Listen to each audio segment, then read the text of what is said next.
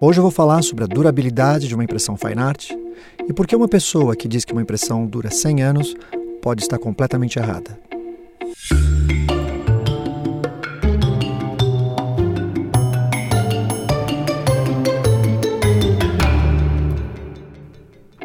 Quem trabalha com fotografia entende o que é exposição ao tirar uma foto e sabe que a exposição não é apenas uma função do tempo. A exposição é o resultado da intensidade da luz e do tempo. Da mesma forma, a exposição à luz se aplica às obras de arte de uma exposição.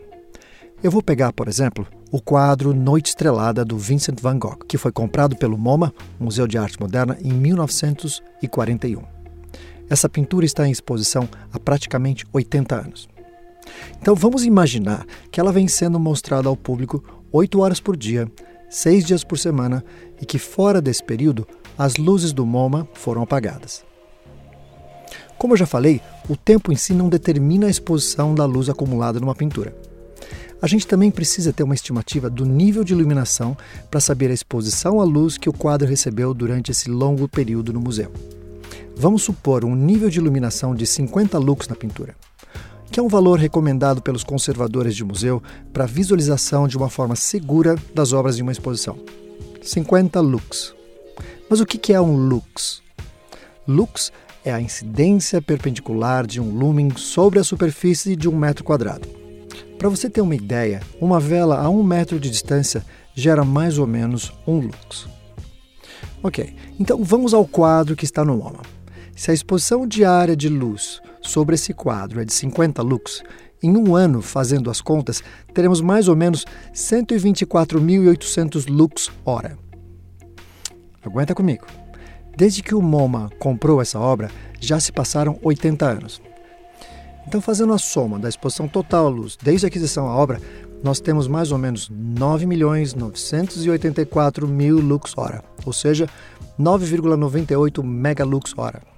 Agora, o que aconteceria se esse quadro Noite Estrelada fosse exibido no saguão de um edifício moderno com clarabóias e janelas cheias de vidro? O nível de luz nessas áreas internas podem chegar facilmente a 2 mil lux ou mais em algumas horas do dia. Nesse caso, o quadro pode receber 40 vezes mais luz em comparação ao exemplo do MoMA. Ou seja, a pintura alcançaria mais ou menos 9,98 megalux hora em mais ou menos dois anos de exposição. A exposição à luz é um assunto que ninguém fala quando se trata de proteger uma pintura, gravura ou fotografia do desbotamento ou descoloração.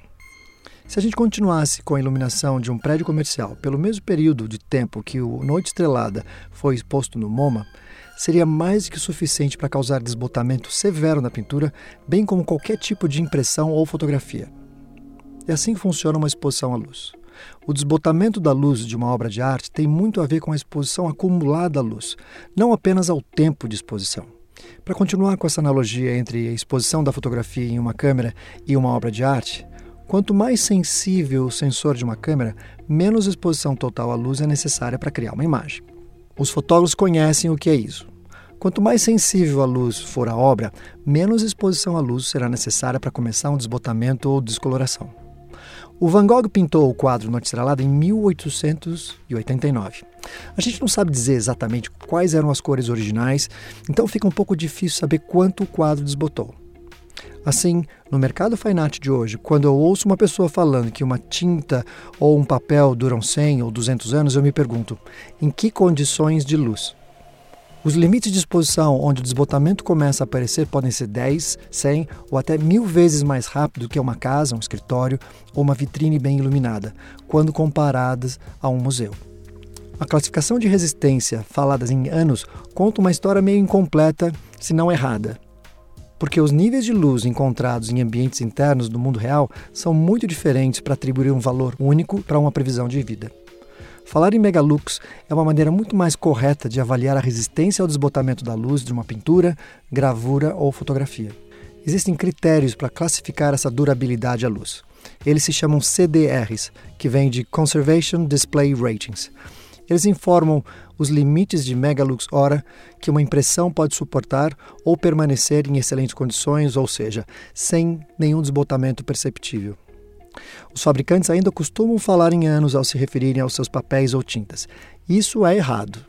As classificações de exposição de conservação mais rigorosas são importantes para servir como orientação especializada para colecionadores, curadores, conservadores e artistas que buscam garantir os mais altos padrões de manuseio, armazenamento e exposição das obras. Se você estiver interessado em conhecer essas tabelas, eu vou deixar o link dentro desse podcast. O fato é o seguinte: não se pode mais falar em durabilidade de uma obra em anos depende muito de onde você vai colocar essa obra. Então, a responsabilidade tem duas partes: a do fabricante, de fazer uma obra, de produzir uma obra que seja resiliente, mas a parte principal está na mão do colecionador, em como ele vai preservar essa obra e onde ele vai expor essa obra para que ela possa durar muitos anos. Espero que esse assunto não tenha sido muito complicado, mas ele é muito importante. Se você está inscrito nesse podcast e está ouvindo no seu celular, vai poder encontrar todos os links nos comentários desse programa. Na página do ArtRef, você também pode encontrar todos os detalhes do que eu falei aqui.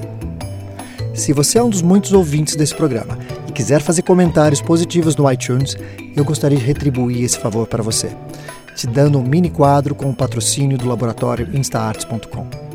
Basta você me mandar o seu endereço em qualquer lugar do Brasil e eu envio para você. E como eu passo o tempo todo falando e estudando sobre arte, se você precisar de ajuda em algum assunto relacionado ao mercado de arte, entre em contato comigo pelo meu LinkedIn ou pelo meu Instagram, que é Paulo Varela, sem o O.